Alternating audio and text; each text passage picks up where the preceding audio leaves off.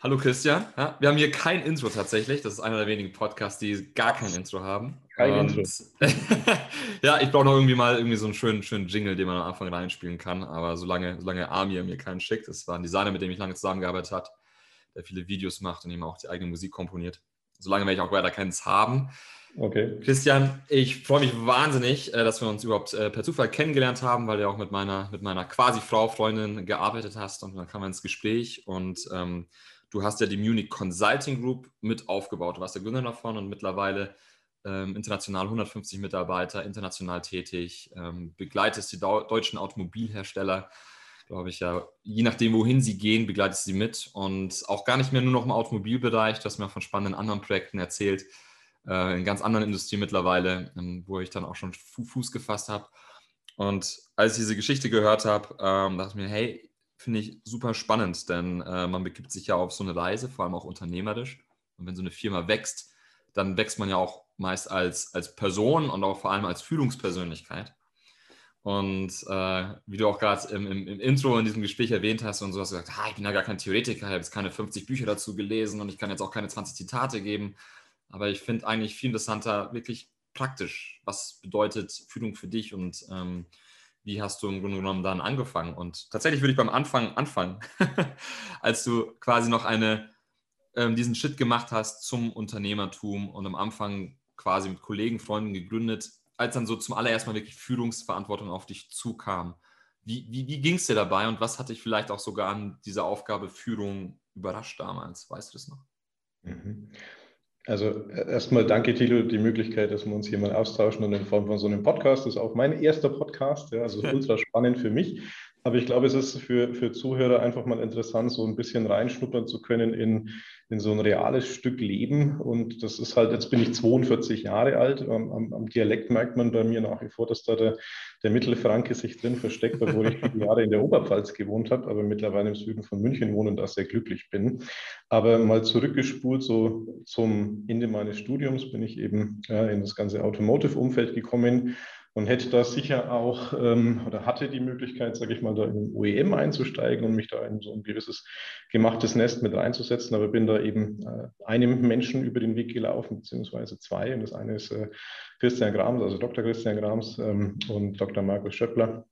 Und mit denen haben wir sozusagen eben dann so eigentlich 2005 begonnen, die Munich Consulting Group ins, ins Leben äh, zu rufen. Also ich muss offen aber auch sagen, ich bin kein Gründer auf dem Papier. Also mhm. die sozusagen äh, Geschäftsführer waren damals Markus und Christian und ich bin eben als Nummer vier mit dazugekommen, aber irgendwo sehe ich mich nach wie vor als, als Grundbaustein eigentlich von diesem Unternehmen und Warum hat das für mich, sage ich mal, einfach Sinn gemacht? Weil ich immer, glaube ich, ein Mensch gewesen bin, der unheimlich gerne etwas selbst aufgebaut und, und konstruieren und ausprobieren auch wollte. Also wie gesagt, ich hatte ja irgendwie durch so diese Beratungsschiene dann am Anfang meines Berufslebens Einblicke in kleine mittelständische Unternehmen und große Konzerne.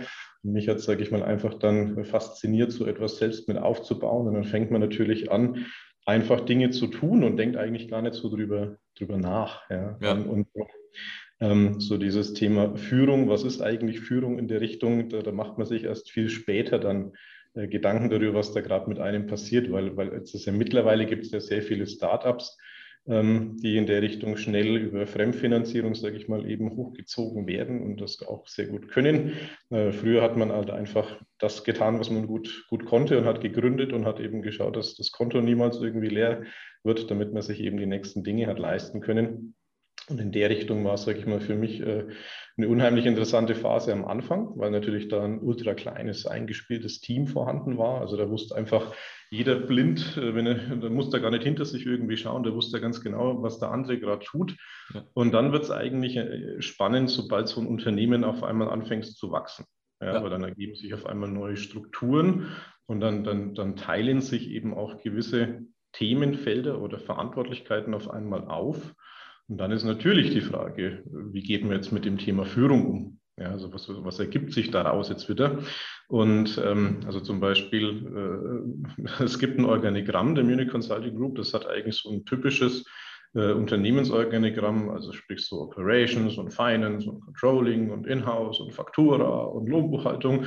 Und am Ende des Tages standen halt immer nur ein oder zwei Namen drin. Ja, also man merkt, dass, sage ich mal, eigentlich alle Aufgaben dann äh, in, in einer oder zwei Personen irgendwo nur aufgeteilt waren. Und dann sukzessive fängt man eben an, diese Verantwortlichkeiten abzugeben. Und das ist so der erste der erste wirklich interessante, glaube ich mal, Part, ähm, wo sich viele Unternehmen, auch wenn sie schon viel größer und viel toller sind, also wir sind ja immer noch ein kleines Unternehmen, also du sagst ja, wir sind 150, ein bisschen mehr sind wir aktuell schon, ähm, das ändert sich ja auch monatlich zurzeit zum Glück wieder ins Positivere, ähm, aber ähm, es gibt ja wirklich Konstrukte, die sind weit, weit aus größer als wir und die haben aus meiner Sicht auch nach wie vor ähm, ganz schwierige Fragestellung, wie sie mit dem Thema Verantwortlichkeiten abgeben, Führung vielleicht auch mal anders leben, umgehen. Weil wenn ich mal vergleiche, also wie gesagt, ich bin jetzt 42 Jahre alt, wenn ich vergleiche, ähm, wie wir damals agiert haben und mir das heute anschaue, hat es ja auch damit nichts mehr zu tun und das ist gerade mal 15 Jahre her. Ja.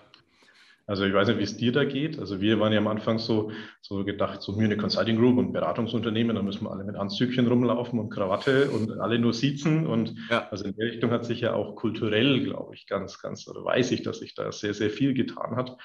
Und ähm, dementsprechend ist ja auch alles, wie, wie wir mittlerweile agieren, eigentlich komplett konträr zu dem, wie man damals begonnen hat. Ja, das heißt, du hast ja wirklich diesen Wandel mitgemacht. Ich würde es so beschreiben, vor 15 Jahren war ja immer sehr viel, auch das, die Beziehung, die man hatte, sozusagen ja viel distanzierter, wie du schon sagst. Man hat sich gesiezt, äh, man hat sich mhm. mit, mit Herr und äh, Frau angesprochen.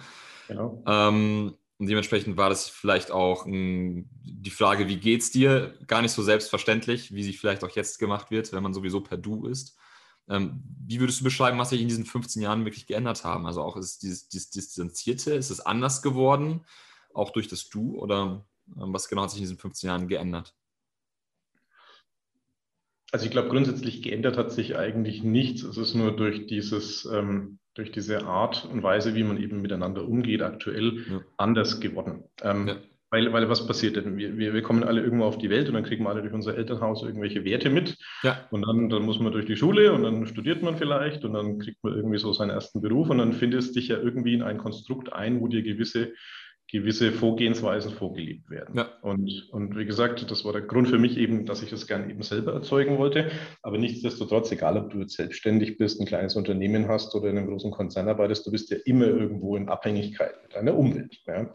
Und diese Umwelt hat sich einfach, sage ich mal, in die Richtung verändert. Also wenn ich vergleiche, wie, wie damals so die ersten Termine stattgefunden haben, wo du wohin fährst, dann kommst du da sauber an, dann machst du deine Vorstellungsrunde und dann geht es vielleicht mal um das erste Thema, das man da bespricht. Und mit, wenn ich es mal Zeitraffer heute mir anschaue, dann habe ich irgendeinen Kunden, der sitzt irgendwie daheim auf dem Sofa mit einem T-Shirt an und erzählt mir irgendwie erstmal seine Familiengeschichte, bevor es dann überhaupt übers Thema geht. Und wir sind ziemlich schnell eigentlich dann per Du.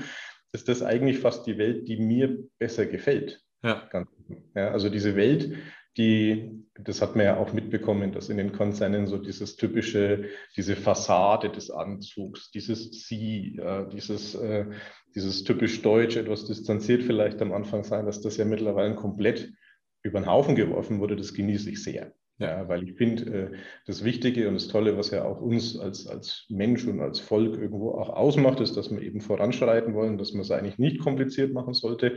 Ja. Und da hilft, sage ich mal, eben diese, diese zwischenmenschliche Barriere, die dadurch eben auch durch ja, so ein Teams-Call oder eben durch, durch eben ja auch mal so eine Phase jetzt durchleiden müssen, gemeinsam wie eben so eine Corona-Pandemie, ähm, die hilft einen dann schon, sich da auch wieder weiterzuentwickeln. Und aus meiner Sicht haben sich deswegen auch ganz andere Führungsinstrumente und Führungsmöglichkeiten auch wieder ergeben, ja. weil natürlich so, so ein typischer Arbeitstag früher war eher, dass man sich ultra früh schon im Büro getroffen hat.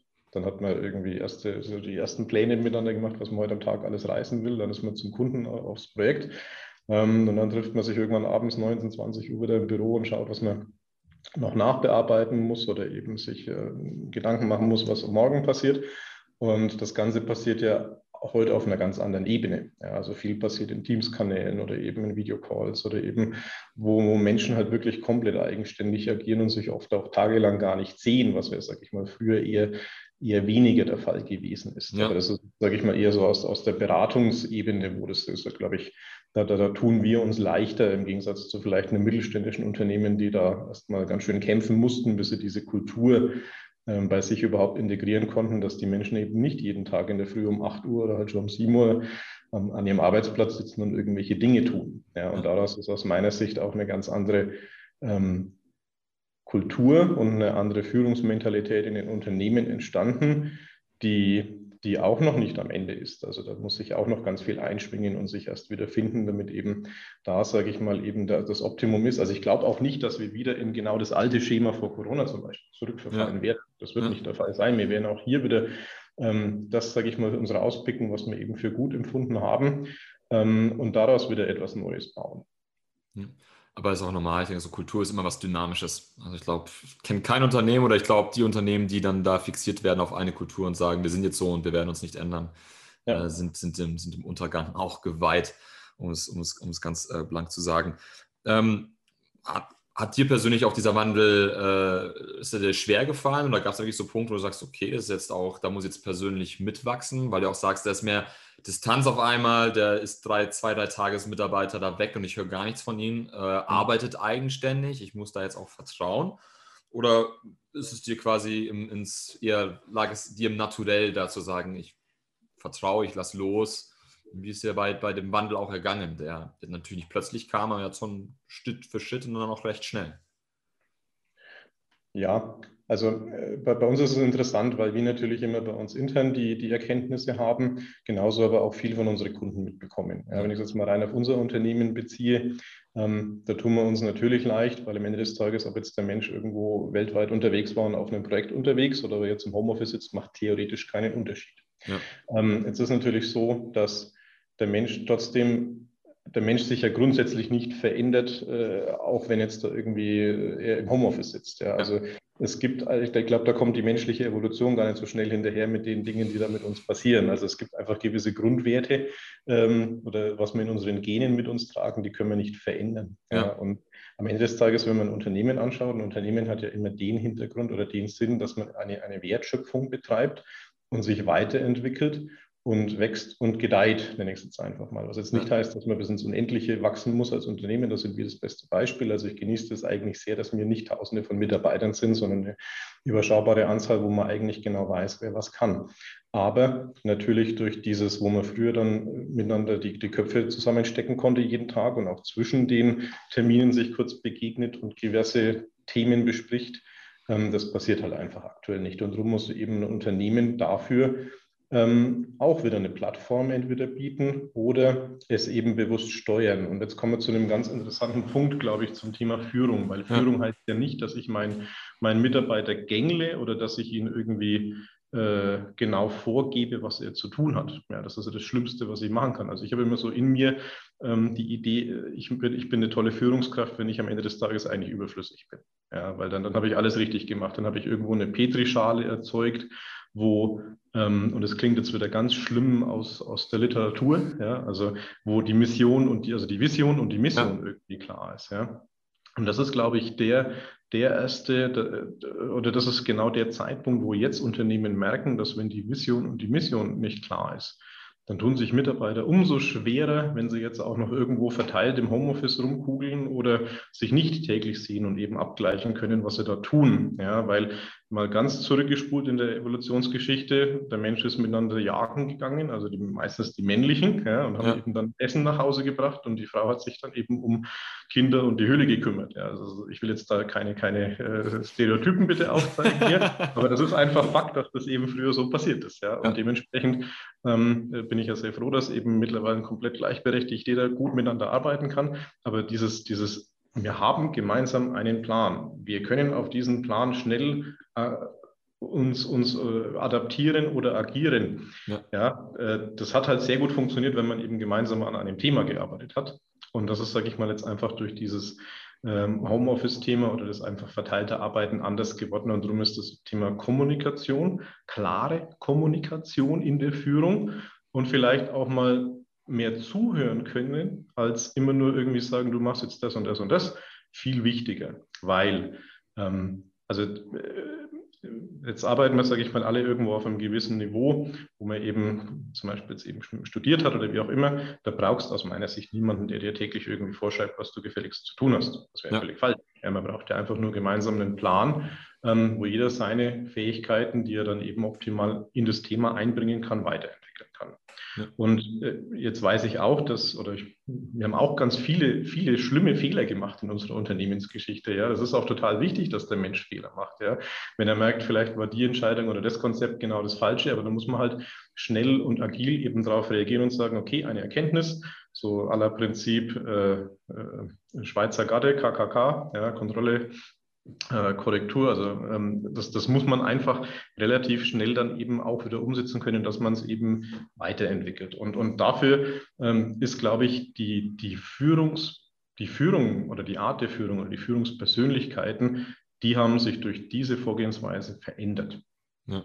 Weil du als, ähm, als Coach oder als Führungskraft, sage ich mal, eben ähm, viel mehr an dem Werteverständnis, das du selbst und das Unternehmen hat und an den Zielen, das das Unternehmen hat, die Führung der Mitarbeiter ausrichten musst. Was jetzt nicht heißt, dass dann alles von selbst funktioniert. Und das ist, glaube ich, auch die größte Krux in der Führung. Und das ist auch vielleicht der Krux. Ich, ich stelle unheimlich gern die Frage in Vorstellungsgesprächen, wenn ich irgendwie einen Bewerber wieder habe, ähm, wenn, wenn der Bewerber sagt, er will dann so in fünf Jahren eine Führungsposition ein, dann frage ich immer, warum? Ja. Warum will er das eigentlich machen? Was ist denn da das Ziel? Oder warum, warum wollen sie das denn gern machen? Und, und viele wissen dann da gar keine Antwort drauf, ja, weil sie dann sagen, naja, das muss man halt so machen. Ja, das, das ist Karriere, wichtig, ja. Man, Karriere, genau, ich muss, ja, ich muss ja Geld verdienen. Ja, ja. Genau. Nee, ähm, weil du musst ja auch als Führungspersönlichkeit, musst dich halt auch mal unbeliebt machen können.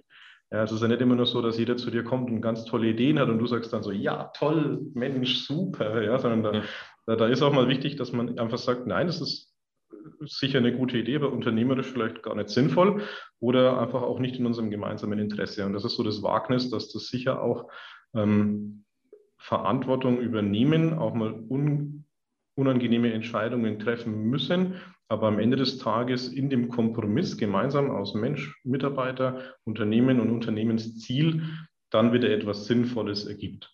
Und, und für, für dieses Thema könnte ich dir jetzt, können jetzt, können jetzt stundenlang, könnte ich dir jetzt, da sage ich mal, tausende von Beispielen geben, ja. was vielleicht im, in dem Moment dann ganz schlimm sich anfühlt und auch gar nicht so angenehm ist und manchmal vielleicht auch du im, im Bauch so ein gewisses Gefühl hast, dass du jetzt gar nicht das unbedingt machen willst. Aber am Ende des Tages ist es für das Gesamtziel der Mannschaft und am Ende des Tages sind wir halt auch für uns alle irgendwo verantwortlich wichtig, manchmal eben Entscheidungen zu treffen. Und das ist aus meiner Sicht Führung. Also die Kombination aus auch mal eine unangenehme Entscheidung einfach treffen können und die dann aber auch durchtragen, aber genauso auf den Mitarbeiter eingehen können, ihm zuhören und dann im Kooperationsmodus eine höchstmögliche, äh, einen höchstmöglichen Erfolg erzeugen. Das ist aus meiner Sicht perfekte Führung. Ja. Und da gibt es tausende natürlich von, von Theorien und Vorgehensweisen und wie auch immer man es alles machen und äh, können tut. Und, und ähm, ich finde es immer spannend, wenn wenn man in einem Umfeld ist, wo, wo man auch mal gechallenged wird, also wo du genau merkst, also wir hatten da früher einen wirklich tollen Instructor, Drill Instructor nenne ich ihn fast, äh, der uns da wirklich geknetet und geknebelt hat, manchmal einfach nur mal zwei Stunden, um mal so Situationen durchzuerleben, die du in der Praxis eigentlich am besten vermeidest. Ja. Aber aus diesen lernst du unheimlich viel. Und genauso brauchst du eben diesen gewissen Kreativmodus und genauso braucht man auch mal eine Phase in seinem Arbeitsleben, wo du, oder in seinem Tag, wo du einfach nur ein Thema gut zu Ende bringst oder ein neues Thema startest. Und aus mhm. dieser Kultur ergibt sich aus meiner Sicht eine gute Führung und ein gutes Team. Ja? Und ähm, in der Richtung, glaube ich, wird, also jetzt sind wir heute mit dem 5. Mai, ähm, der Frühling, auch wenn es gerade noch ein kalt draußen ist, kommt jetzt dann hoffentlich bald wirklich. Und ich glaube, dass wir da jetzt in eine ganz spannende Phase kommen, wo auch hier in Deutschland wieder unheimlich viel passieren kann und wird und sich ja. weiterentwickeln wird. Und ich glaube, die Unternehmen jetzt äh, wirklich durchstarten können, die diese Fähigkeit in sich tragen. Ja, also diese Fähigkeit zur Innovation und diese Fähigkeit zu guten Werten und einer gewissen doch Führungsmentalität. Und da freue ich mich drauf und deswegen spreche ich unheimlich gern mit, mit Kunden und, und zurzeit äh, spreche ich gefühlt so viel wie noch nie mit Kunden, weil jeder irgendwie was vorhat. Und ich glaube, da kommen wir in eine ganz tolle Phase und darum freue ich mich jeden Tag darauf, dass wir da was Gutes draus machen können. Fällt dir manchmal auf oder ist es schon mal, schon mal vorgekommen, dass du das Gefühl hast, oha, jetzt sind es auch schon 150 Leute. Das heißt, wahrscheinlich habt ihr jetzt schon auch schon so eins, zwei Führungslevel definitiv äh, noch unter dir. Ähm, fällt dir manchmal auf, dass vielleicht auch gerade jetzt die Jungen oder die, die, die neu dazukommen, dass dann schon am Anfang so ein sehr, sehr starker Respekt und auch dementsprechend auch Distanz da ist, dass man sich manchmal gar nicht traut, äh, Kontra zu geben. Gibt es auch schon so ein Gefühl, also ich, so ein Feedback, was ich ganz oft bekomme von gerade vielen erfahrenen Gründern, dass, ich, dass sie das Gefühl haben, okay, am Anfang sind wir hier reingegangen, wir waren, wir waren alle irgendwie jung und, und naiv, da haben natürlich über alles diskutiert und mhm. auf einmal bin ich etabliert und ich habe das Gefühl, ich bekomme ja auch nur noch eine eine geschönte Wahrheit. Und wie empfindest du das? Und wenn ja oder nein, steuerst du dagegen oder wie steuerst du dagegen? Ah, gute Frage. Hm. Ähm, also natürlich gibt es das. Das gibt es in jedem Unternehmen aus meiner Sicht. Ja, weil Definitiv. am Ende des Tages arbeiten immer Menschen mit Menschen und wie gesagt, ähm, ich finde, wir haben mittlerweile einen sehr guten Recruiting-Prozess. Ähm, also auf unserer Homepage relativ schlank und schön beschrieben übrigens. Ähm, der, der sage ich mal, einen ziemlich hohen Match erzeugt von Menschen, die einfach zu uns passen. Ja. ja.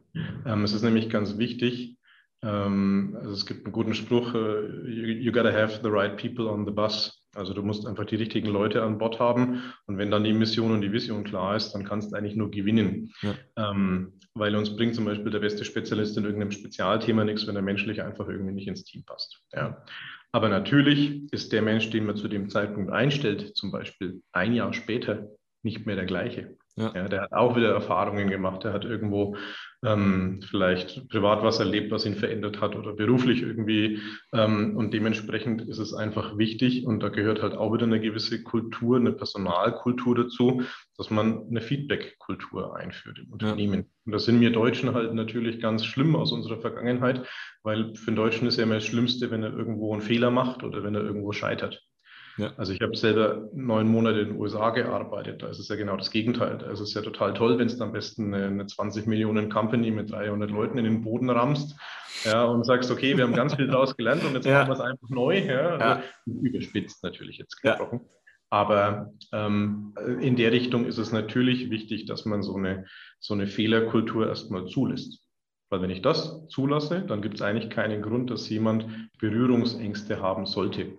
Das natürlich, in, wenn du in neuen Unternehmen kommst oder wenn du vielleicht auch mal mit den Menschen nicht klarkommst, irgendwo gewisse Berührungsängste hast. Das ist völlig logisch. Aber aus meiner Sicht kann man das durch eine Feedback-Kultur, kann man, kann man dem wirklich begegnen.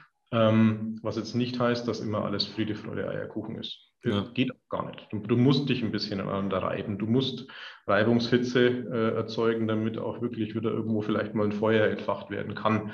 Was auch zur Führung irgendwie aus meiner Sicht wieder gehört, dass man das nicht als persönlichen Affront zum Beispiel versteht. Ja, das geht einfach nur um die Sache und jeder hat im Leben irgendwelche Bedürfnisse oder Ziele oder Wünsche, die er einfach umsetzen will. Und es muss halt immer im Leben, und das hat mein Dad mir immer so beigebracht, ja, es ist halt alles immer doch irgendwo ein Kompromiss. Es gibt nie immer nur das eine oder das andere Extrem, ähm, in dem man eben leben kann, ähm, sondern es ist irgendwo immer ein Kompromiss und der muss einfach passen. Und ähm, wenn man das gut hinbekommt, dann hat man in der Richtung, sage ich mal, was das Thema Distanz oder vielleicht äh, geschönte Aussagen anbelangt, eigentlich nichts zu befürchten. Ja. ja. Und ähm, also wir, wir haben auch bei uns eine Person rein dafür installiert, die sich nur um dieses Thema zum Beispiel kümmert. Ja, diese dieses äh, Personalentwicklung, Personalkultur einfach voranzutreiben. Und das wird uns noch Jahre beschäftigen. Ja. Also das ist auch nicht so, dass wir da perfekt sind. Also wir sind sowieso kein perfektes Unternehmen. Ganz ehrlich, wir sind vielleicht ganz gut ja, und können auch einiges, weil ich, ich finde es immer schwierig, wenn man in ein Unternehmen kommt und die sagen, ja, das haben wir alles total gut im Griff. Das ist ja. alles perfekt bei uns. Ja. Im Moment weiß, der lügt, das kannst du wieder sein lassen. Ähm, äh, wichtig ist, dass man einfach sagt, okay, wir, wir wissen, wo unsere Fehler sind und an denen arbeiten wir täglich. Und wenn es diese Aussage bekommst, dann weißt du schon mal, du bist irgendwo gut aufgehoben, finde ich. Ja, nee, absolut richtig, weil ich glaube, das, das, ist der erste Schritt, um überhaupt sich weiterentwickeln zu können. Also in dem Moment, wo ich da hinstellst und sagst, ja, ist ja alles perfekt, hier gibt es nichts zu ändern, das machen wir schon super, müssen wir nur so beibehalten. Das würde ja auch bedeuten Stillstand. Aber Tilo, das ist so schlimm, weil es tut nämlich ein, ein Grundprinzip, dass ich eigentlich so, also ich, ich habe Wirtschaftsingenieurwesen studiert und ich ja. hatte irgendwann die Vision, okay, ich, ich möchte ein Unternehmen aufbauen und dann möchte ich vielleicht irgendwie noch nebenbei promovieren und dann möchte ich meine ganzen tollen Erkenntnisse am besten irgendwie der nächsten Generation mitgeben, dass die schneller vor, vorankommt. Hat sich aber leider als völliger Blödsinn herausgestellt, weil ja. auch die nächsten Generationen müssen einfach wieder ihre Erfahrungen und ihre eigenen äh, Knoten in ihrem limbischen System irgendwie erzeugen, damit sie eben gut funktionieren. Und darum ist es viel wichtiger, dass man sich selbst nicht zu wichtig nimmt. Ja. Ja, also vielleicht auch so dieses, dieses Bodenständige, das wir ja zum Glück doch in uns tragen, sich bewahrt ja. Und du brauchst natürlich immer mal irgendwelche Visionäre, die, die eine Idee vorantreiben, ja, und, und für, die, für die Sache brennen, ja, aber du musst das nicht alles in einer Persönlichkeit vereinen. Ja, weil ja. Man, manchmal ist ein Eindruck, im Studium wird einem beigebracht, dass man der nächste Steve Jobs ist, so ungefähr. Mhm. Ja. Das wäre auch blöd, wenn jetzt hier über lauter Steve Jobs rumlaufen, ja, mit Jeans, weißen Turnschuhen und, und Rollkragenpulli. Ähm, die braucht es gar nicht. Es braucht viele tolle, unterschiedliche Charaktere, und die erzeugen einen hohen Mehrwert. Das ist übrigens auch im, im, in der Führung oder in der Geschäftsführung ganz wichtig, ähm, dass du konträre Persönlichkeiten hast. Das Schlimmste, was da passieren kann in der Geschäftsführung, wenn es lauter Gleichgestellte hast, ja, weil dann bist du absolut starr und hast niemals einen Streitpunkt oder äh, du bist, die, die Waage hängt halt einfach nur völlig auf der falschen Seite ja. die ganze Zeit. Ja. Also sind wir da auch konträr und wir, wir, wir verändern uns auch immer irgendwie konträr. Aber wir sind halt trotzdem so eine, so eine gute eingeschwungene Mannschaft, dass ich halt mich, dass ich weiß halt einfach, ich kann mich hier absolut äh, hundertprozentig auf den Menschen verlassen, egal was ist. Und das ist das, das, ist das Thema Vertrauen. Und, und Vertrauen ist etwas, das nicht durch, durch nichts künstlich erzeugt werden kann. Ja. ja. Also du kannst Prozesse künstlich erzeugen oder irgendwelche, irgendwie, du kannst auch Know-how künstlich erzeugen, aber Vertrauen ist ein, ist ein Layer, der entsteht, wenn das alles richtig miteinander schwingt. Ja. Und es gibt Menschen, die haben die Fähigkeit, relativ schnell auch Vertrauen zu erzeugen.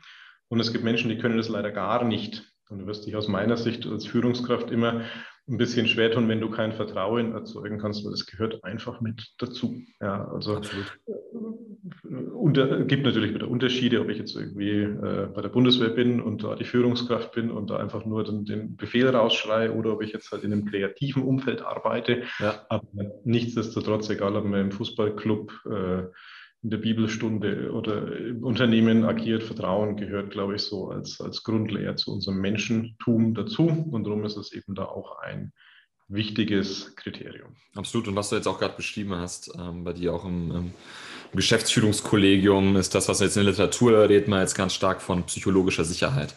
Mhm. Also von, ich äh, fühle mich hier, ich habe hier ausreichend Vertrauen, dass ich mich auch sicher fühle, dass ich hier auch einfach meine Meinung zum Beispiel auch sagen kann, dass ich auch äh, meine Kritik äußern kann und ich kann mir sicher sein, dass du unterscheiden kannst zwischen Kritik an dir als Person und Kritik an Arbeit, an Meinung, an irgendetwas anderem, was sagen wir sehr sachlich ist. Ähm, und wäre es, wenn ich halt wirklich ausreichend Vertrauen habe, erstens werde ich bereit sein, es anzunehmen, auch wenn es gegenüber mhm. mir geäußert wird, es aber auch zu geben, weil ich darauf vertrauen kann, dass du mich da richtig verstehst. Ja, weil wenn, wenn wir uns einfach gut verstehen und wir vertrauen einander, dann, dann, und wenn ich dann sage, hey Christian, pass auf, das ging jetzt hier gar nicht, dann, dann weißt du, ich komme sagen wir, der Amerikaner, glaube ich, sagt so von from a good place. Also ich, meine, meine Absichten sind positiv in diesem Moment.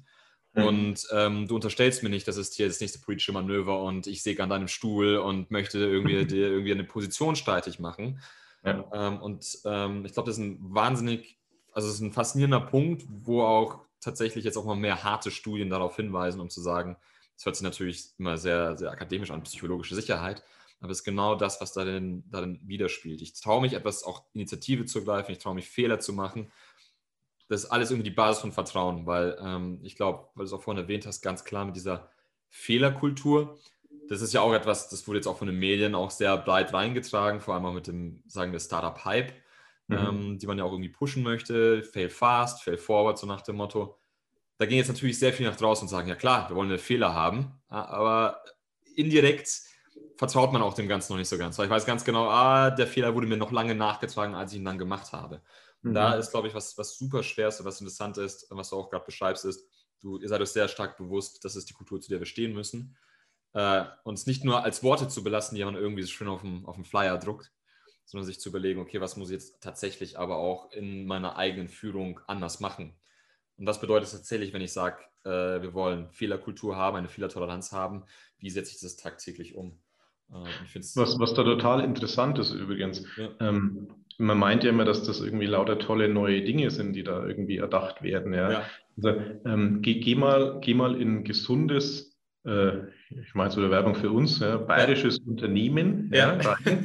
und wo, also ich hatte es neulich wieder, ja, grundsolides Unternehmen, alles pfiffige Leute. Du hast genau gemerkt, dass da jeder für die Sache brennt äh, bis hin, dass irgendwie an einem Arbeitsplatz noch irgendwie das Bild von der Frau vom Gründer stand, weil die damals die Person eingestellt hat vor 30 Jahren so ungefähr. Also diese, diese ganzen Grundwerte, ähm, äh, die, die sind ja alle da und die haben damals schon vor 30 Jahren Fail Fast, Fail Quick gemacht. Ja. ja also das ist ja alles nur in, in neuen Kleidern und darum ist, sage ich mal so, diese, diese Startup-Mentalität, ich finde die super. Ich finde es total gut, dass man das auch mal bei uns etabliert. Man ja. muss halt nur aufpassen, dass nicht der Eindruck erweckt, dass Fehlerkultur heißt, ich, es ist egal, welche Fehler ich mache, weil wir haben alle eine gewisse Verantwortung. Also ja. wie du, wie du in deinem Job Verantwortung hast und ich auch und wir in unserer Familie für unsere Eltern und für unsere Kinder oder wie auch immer, ja. ja ähm, haben wir das natürlich im Unternehmen auch täglich und darum ist ja das auch total wichtig, dass ich täglich abwäge, ist das ein Risiko, das ich eingehen kann, ja oder nein. Ja, also dieses Thema Risikomanagement, das man ja als Unternehmer betreiben muss. Eine lustige, lustige Reportage ist gestern darüber gelesen, dass es ganz viele Unternehmen gerade wieder gibt, die irgendwelche Excel-Tabellen wild verteilen, weil es um, um Risikomanagement in Unternehmen aktuell natürlich stark geht, ähm, äh, in Form von Liquiditätsengpässen und sonst wie, also völliger Blödsinn. Ähm, natürlich brauche ich als Unternehmer irgendwo jegliche schnelle Auswertungsmöglichkeit für Risiken, aber es gehört halt auch, und, und ich glaube, das ist so etwas, das man ähm, durch das tägliche Tun auch sehr gut äh, in sich vereinen kann ich brauche nicht für jede Risikobewertung irgendein Datasheet oder sonst wie. Also das ist eben, ein Unternehmer hat halt auch ein gewisses Bauchgefühl, ja. wo er eben sehr schnell bewerten kann, ist das hier gut oder ist das schlecht. Ja, das ist, ähm, das ist, glaube ich, das Spannendste und das ist aber auch das, wo man am meisten, glaube ich, aufpassen muss, dass man da nicht, nicht träge und, und faul mit der Zeit wird, weil man meint, vermeintlich immer genau schon zu wissen, wie es ist. Ja. ja. Ähm, also mir geht sowas zum Beispiel, oder mir ging es mal eine gewisse Phase in Vorstellungsgesprächen so. Ja, ich wusste relativ schnell ähm, nach den ersten zwölf Sekunden, wie dieses Gespräch verläuft. Ja. Ähm, weil man aber vielleicht sogar sukzessive es ein bisschen so steuert, weil eben ein gewisser erster Eindruck erzeugt wird. Ja. Ja. Dementsprechend haben wir eben gewisse ähm, interaktive Parts und Tests mit eingebaut, wo man so einen Menschen mal von allen Facetten zum Beispiel sich mal anschauen kann. Und äh, dementsprechend sind vielleicht mittlerweile würden auch Anstellungen bei uns eben passieren, die vielleicht vor fünf Jahren gar nicht passiert wären, weil man sie vorher aussortiert hätte, bloß weil man meint, vermeintlich eine unternehmerisch richtige Entscheidung aus dem Bauch zu treffen. Also ja. dementsprechend, ähm, und das, das haben wir natürlich auch bei, bei vertrieblichen Themen zum Beispiel bei uns im Haus. Also man muss es von verschiedenen Aspekten bewerten, ähm, um die richtige unternehmerische Entscheidung treffen zu können. Ja. Und ähm, dazu bedarf es einfach äh, den richtigen Menschen auf den richtigen Funktionen, weil das ist auch so ein Thema Mensch und Rolle. Ähm, es hat nämlich auch überhaupt nichts Böses, wenn ein Mensch sich in einer gewissen Rolle ausprobiert, um dann zu verstehen, dass er vielleicht für diese Rolle nicht geeignet ist. Aber er hat vielleicht in einer anderen Rolle auf einmal eine ganz tolle neue Entfaltungsmöglichkeit. Ja? ja. Und ähm, äh, ich glaube, bei mir war es ja auch so, ich weiß, bei mir war es ja auch so, dass ich viele, also ich kann zum Glück so ziemlich jede Rolle in unserem Unternehmen einnehmen. Ja, vom Personalreferent über einen Business Developer bis hin zum Hausmeister wahrscheinlich. Ja. Was jetzt aber nicht heißt, dass ich das alles perfekt kann. Also gar nicht. Ja. Das ist einfach zum gewissen Unternehmertum und, oder Führung gehört halt auch, dass man trotzdem weiß, was in den einzelnen Instanzen passiert und wichtig ist. Darum finde ich ja dieses alte Prinzip der Ausbildung eigentlich nicht schlecht, wo, wo jemand in einem Unternehmen begonnen hat und einmal querbeet das ganze komplette Unternehmen erlebt und erlernt um dann zu verstehen, wie eigentlich das Zusammenspiel der einzelnen Dinge ist. Und dann, dann entwickelt er sich im Unternehmen und nimmt vielleicht mal fünf Jahre die Rolle ein und die nächsten drei Jahre eine andere Rolle. Ob das jetzt unbedingt eine andere Karrierestufe sein muss, ist gar nicht unbedingt wichtig. Ja. Wichtig ist, dass der Mensch in der Rolle, die er einnimmt, den höchsten Mehrwert für sich und das Unternehmen einfach bieten kann. Und in der Richtung bin ich total gespannt, was mich die nächsten 20 Jahre noch erwartet. Also ich, ich weiß es auch nicht. Ja. Bin ja. total gespannt und man darf einfach nie, nie faul sein. Man muss sich immer dafür interessieren, was, was alles Neues passiert. Und ähm, man muss auch ganz wichtig auf mit jedem Mitarbeiter eigentlich in gewissen Abständen sprechen, um zu verstehen, wie das komplette Konstrukt ist. Und das funktioniert halt in unserer Größe aus meiner Sicht noch sehr gut.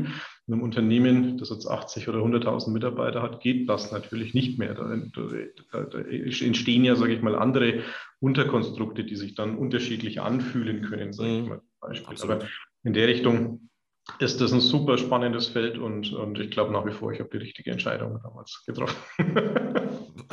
wirkt so. Also tatsächlich so von, von außen stehend wirkt es auch tatsächlich so, dass du dich da auch in deiner Rolle sehr wohl fühlst. Was glaubst du denn tatsächlich so, weil du auch gerade über die Zukunft gesprochen hast? Ähm, was sind für dich denn so die Themen, die du jetzt auch für dich persönlich in Angriff nimmst oder sagst, das sind jetzt, da möchte ich jetzt weiter wachsen, sagen wir persönlich oder auch als Führungskraft? Das sind so aktuell meine Herausforderungen, ähm, um dann auch in den nächsten 20 Jahren deinen Weg zu gehen in die Form? Hast du da Gedanken gemacht? Hm. Also das ist vielleicht auch so ein Thema, dass man dann, wenn man Führung übernimmt, an sich selber immer ein bisschen spart. Ja. Also natürlich äh, coachen wir, lassen wir uns auch coachen. Ja. Also wir können uns immer irgendwie ähm, entweder einen externen Coach mit dazu oder machen irgendwie ein Webinar mal mit, dass man sich einfach vom Wissen her anreichert. Ich glaube, das Grund, das Grundsetup haben wir ganz gut drauf. Ähm, ich glaube einfach, dass das ganze Thema Digitalisierung uns weiter krass verändern wird, ja. weil auch viele Berufsfelder aus meiner Sicht durch Digitalisierung sich entweder, entweder verschwinden werden oder sich verändern werden. Und ich glaube, dass dieses Führen in einer digitaleren Welt, also ich sage jetzt nicht in einer digitalen Welt, weil die wird es nicht geben, sondern in einer digitaleren Welt, ja. ähm, ganz andere Herausforderungen auch an Führungskräfte anbelangt. Und ähm, bin ich zum Glück ein bisschen so ein Nerd. Also kenne mich da schon einigermaßen aus und da gibt es noch ganz viel, wo ich mich fachlich weiterentwickeln will in, dem Richt in, in Richtung Digitalisierung, ja. weil das sich aus meiner Sicht durch jeden Layer durchziehen wird. Also egal, ob man jetzt irgendwo ähm, in, einem technischen Umfeld ist oder in einem sozialen. Es wird immer irgendwo einen gewissen Digitalisierungsaspekt geben und in die Richtung will ich mich einfach weiterbilden. Und natürlich ähm, dieses ganze Thema Führung an sich. Aber da haben wir ja, wie gesagt, einen sehr guten Kollegen bei uns im Haus, der rein die Aufgabe hat, sich damit zu beschäftigen, wie wir uns da weiterentwickeln. Ja. Ähm, dann hole ich mir da auch wieder meine Tipps, wie wir das am besten, sage ich mal, weitermachen äh, oder weiterentwickeln werden. Ja. Also darum kann ich dir jetzt keinen genauen Plan hinlegen, wo ich sage, Mensch, Thilo, das ist mein nächster Fünfjahresplan. Ja. Weil, ähm, also in den Phasen, und das ist ja das, was, was ich auch wieder an dem so liebe, also zum Beispiel 2009, 10 Weltwirtschaftskrise, ja, ähm, ganz schlimm, aber man hat unheimlich viel gelernt. Ja. ja. Jetzt Covid-19, bla bla blub, ja, was haben wir gemacht? Wir haben wieder unheimlich viel gelernt. Ja. Ähm, jetzt muss man aufpassen, dass wir nicht in, in, eine Phase kommen, wo wir meinen, jetzt sind wir irgendwie am, am Zenit der Digitalisierung angelangt. Nee, weil wir sind ganz am Anfang. Also wir sind ja fast schon primitiv im Gegensatz zu anderen Ländern, äh, wie damit umgegangen wird. Und in der Richtung ist, glaube ich, mein Fokus die nächsten Jahre auf dem Thema. Und das wird wiederum ganz andere Aspekte liefern, wo ich dir vielleicht dann in einem nächsten Podcast in drei Jahren berichten kann, was wir da alles Tolles gemacht haben. Ja. ja, aber ich glaube, das ist echt so ein, ich, ich glaube, das ist auch die richtige Herangehensweise an der Stelle. Also ich glaube, wenn man irgendjemand heute einen Fünfjahresplan zur Digitalisierung äh, erstellen würde, der hat die Digitalisierung ja schon per Definition nicht ganz verstanden, äh, weil wir einfach über so ein dynamisches Umfeld reden.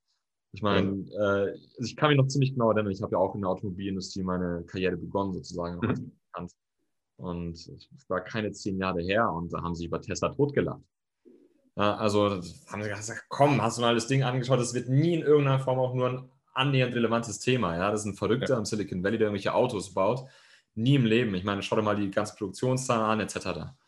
Ja, und, das, äh, aber das ist, ja, das ist ja auch alles nichts Neues, weißt du? Das ja. ist ja das Frappierende.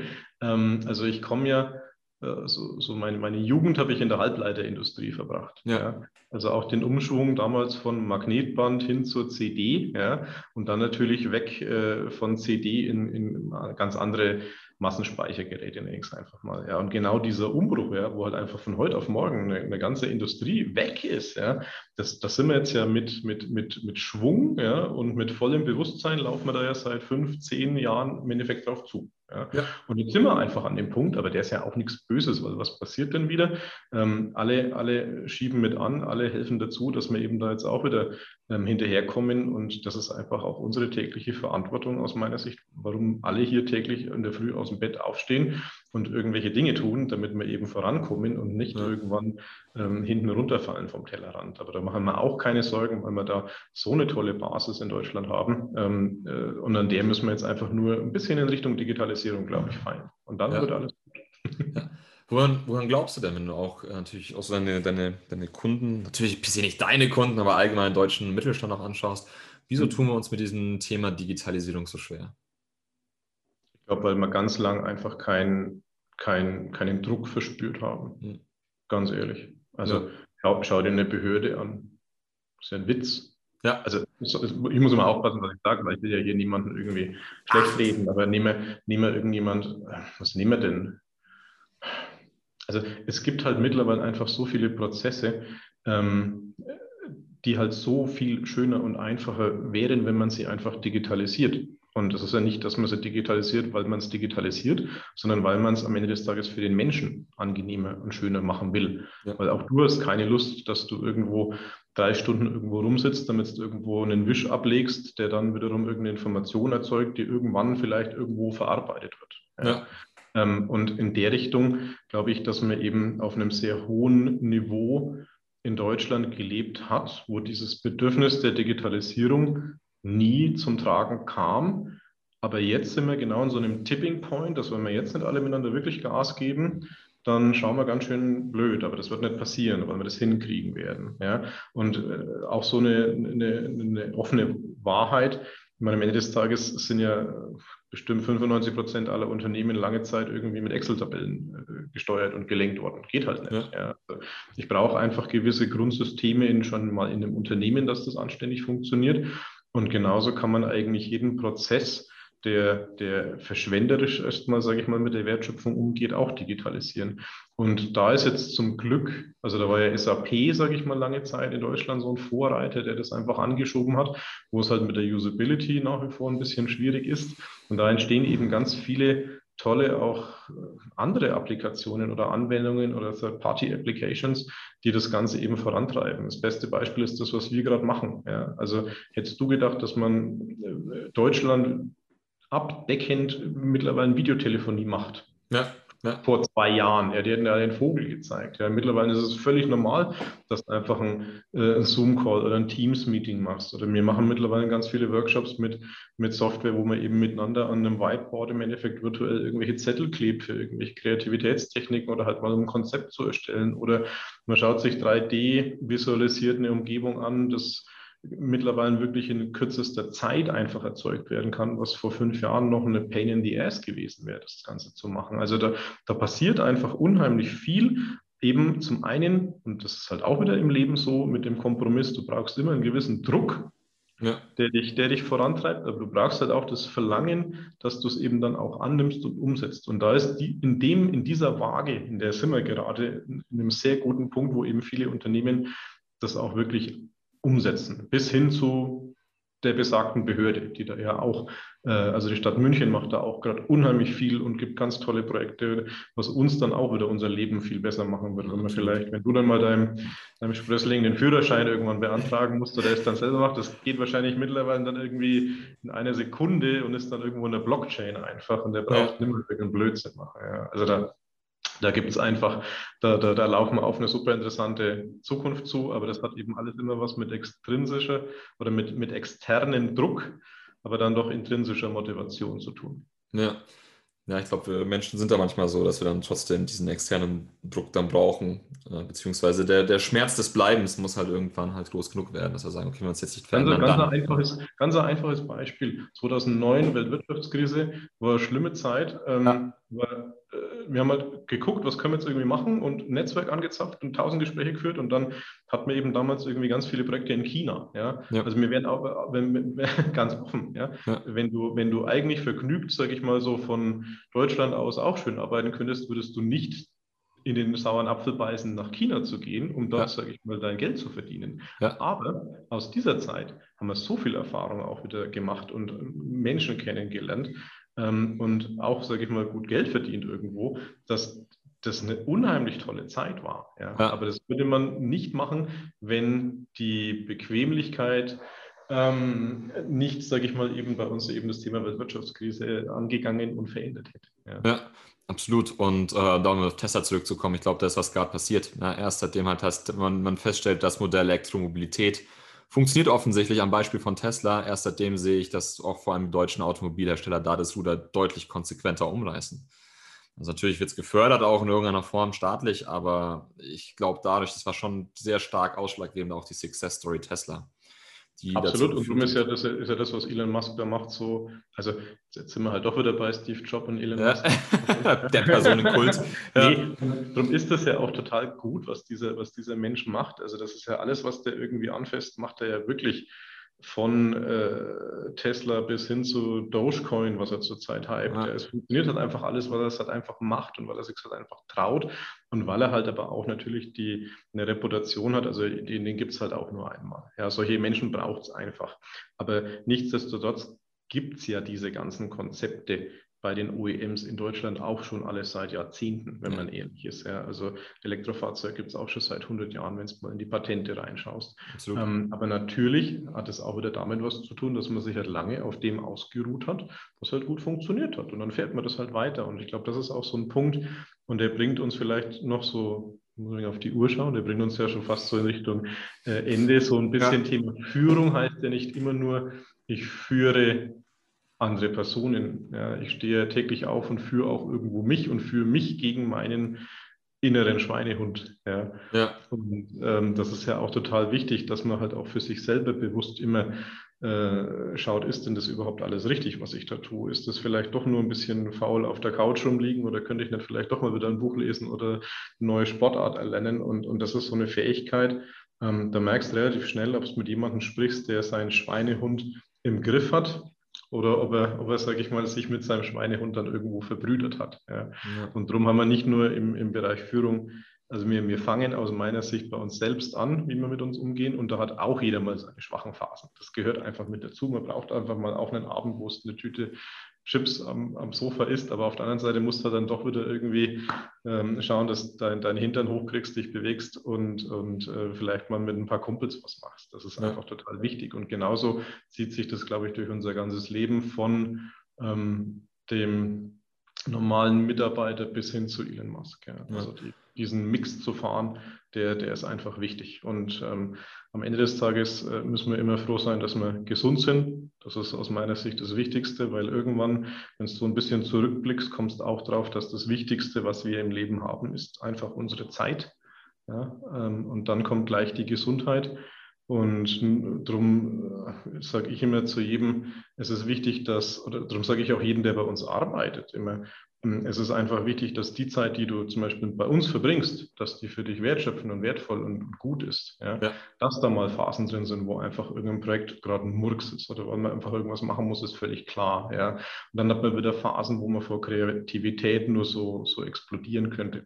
Aber am Ende des Tages musst du jeden Tag für dich selber empfunden haben, dass die Zeit, die ich da verbringe, wertvoll verbracht ist. Weil wenn das nicht der Fall ist, dann muss man ganz schnell äh, kündigen und woanders hingehen. Ja, weil das ist äh, das Schlimmste, was da passieren kann, dass du eigentlich deine Lebenszeit für, vergeudest irgendwo bloß, weil es bequem und vielleicht dem Schweinehund dienlich ist. Ja. ja weil, äh, und da kommt man halt auch erst immer drauf, wenn man schon ein wenig älter ist. Ähm, wenn man vom Studium kommt oder ein junger Mann, da denkst du mir, du bist unsterblich und hast unendlich viel Zeit. Ja. Ähm, jetzt, ich will damit nicht ausdrücken, dass ich in meiner Midlife-Crisis angekommen bin, ja, aber es ist einfach doch wichtig, dass man die Zeit, die man hat, sinnvoll verbringt. Und das gilt einfach, sage ich mal, jeden Tag, sich diese Frage auch irgendwo zu stellen. Und das merkt man relativ schnell, wenn man beim Zähneputzen in den Spiegel schaut. Du, äh, das kann ich absolut verstehen, ja, auch wenn du mich jetzt, glaube ich, definitiv zu den Jungen gezählt hättest. Äh, ich habe hier auf meinem Handy habe ich einen Timer, ich weiß nicht, ob du es sehen kannst. Okay. der zählt die Tage bis zu meinem 90. Geburtstag. Ah ja. Und ähm, also ich bin ja schon sehr optimistisch, weil ich sage, okay, ich werde 90, ja, damit würde ich schon mal einen Gegentrend setzen zu all meinen äh, väterlichen Vorfahren sozusagen. Aber, Aber wir, wir haben den großen Vorteil, wir werden the theoretisch sowieso zehn Jahre älter als unsere Ja, das denke ich halt auch. Deswegen bin ich optimistisch und sage, hey, komm, den 90. schaffe ich schon. Ähm, aber es ist irgendwie faszinierend zu sehen, wie halt da einfach trotzdem jeden Tag ein Tag verschwindet. Ja. auf einmal sind so die glatten Zahlen, die sind total verwirrend. Da steht auf einmal, in fünf Tagen steht da nicht mehr 20.800 Tage, sondern irgendwie 20.700. Ja. Natürlich ein paar zerquetschte, aber ähm, es äh, erinnert mich dann doch immer wieder davon, so, ja, wir leben nicht ewig. Manche finden es ein bisschen morbide, aber ähm, ich finde es find's, find's, find's gut. Memento Mori ist natürlich sehr, sehr, sehr spannend. Also das, das habe ich jetzt ehrlich gesagt auch fast, also ich habe das noch nie gesehen, dass das jemand macht, Thilo, Respekt. aber, aber es bringt uns dazu, es ist halt alles immer doch nur irgendwo geliehen. Ja? ja. Also auch das, was wir da täglich ver, vergeuden oder verschwenden, ist nur geliehen und unsere Zeit ist auch nur geliehen, aber ähm, wichtig ist, dass wir die Zeit, die wir haben, dass wir die eben einfach gut verbringen, egal ob es auf der Arbeit ist oder im Privaten oder mit einem verrückten Menschen, mit dem man einen Podcast macht. Ja. Und äh, Hauptsache, es macht Spaß und es ist eine wilde Reise und man kommt vorwärts. So ist das auch so. Das war ein wunderschönes Schlusswort. Äh, zu guter Letzt aber tatsächlich, ähm, wenn es eine Person äh, geben würde, wo du sagen würdest, Tilo, vielleicht kenne ich den ja sogar nicht, kann ich dir vorstellen, das ist natürlich immer optimal, aber mit dem solltest du auch mal unbedingt reden. Wer wäre das? Würde jemand einfallen? Boah, da fallen mir 100 ein. Deine Top-Favoriten würden wir schon natürlich reichen. Also ansonsten komme ich auf dich zu für Folge 230. wir müssen ja eh in drei Jahren dann wieder den ja. nächsten Podcast machen, aber dann äh, machen wir es doch anders. Ähm, um welches Thema geht es? Führung.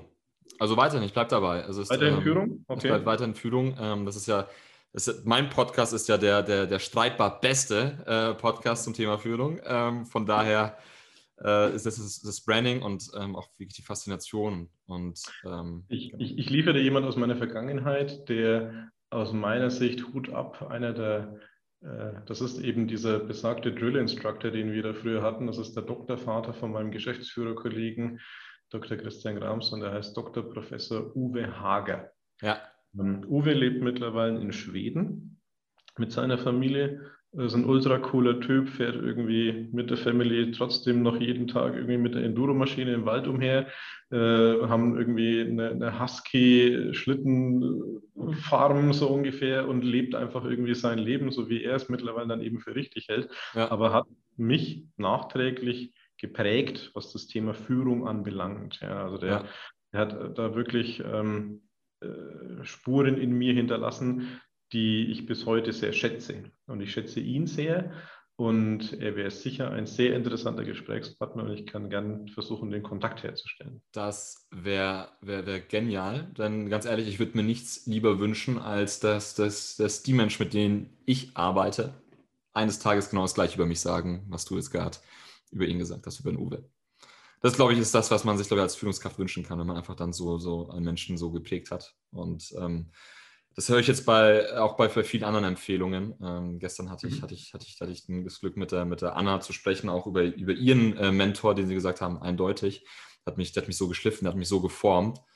Äh, und auch da habe ich mir genau das Gleiche gedacht. Das ist das, was ich am Ende als, als Führungskraft hinterlassen möchte, dass diese Menschen genauso von mir sprechen, um zu sagen, ja, es war hart, es war ein Drill-Instructor, wie du schon sagst. Mhm. Es waren keine leichten Gespräche, der hat mich zum Schwitzen gebracht in, in jeglicher Form.